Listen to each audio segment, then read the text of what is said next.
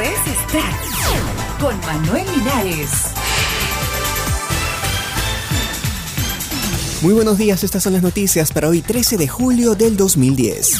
Ana Torroja tiene listo su nuevo disco. La ex cantante de Mecano publicará Sonrisa el próximo 14 de septiembre, un álbum grabado en Nueva York con la participación del productor Andrés Levin y de Miguel Bosé y Nena Da Conte, entre otros artistas. Hace 7 años que la madrileña no presentaba canciones nuevas. Camilo VI se despide de escenarios el próximo octubre en Madrid.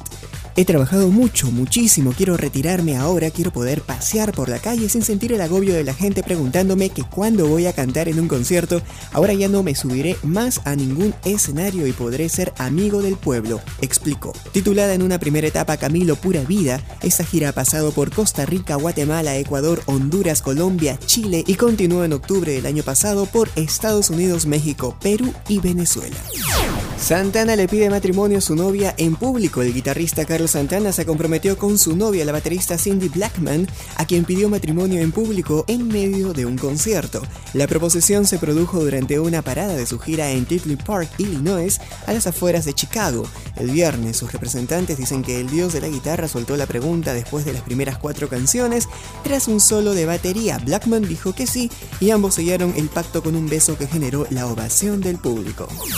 Hasta aquí Extract Podcast y Noticias. Habló para ustedes Manuel Linares. Regresamos en cualquier momento.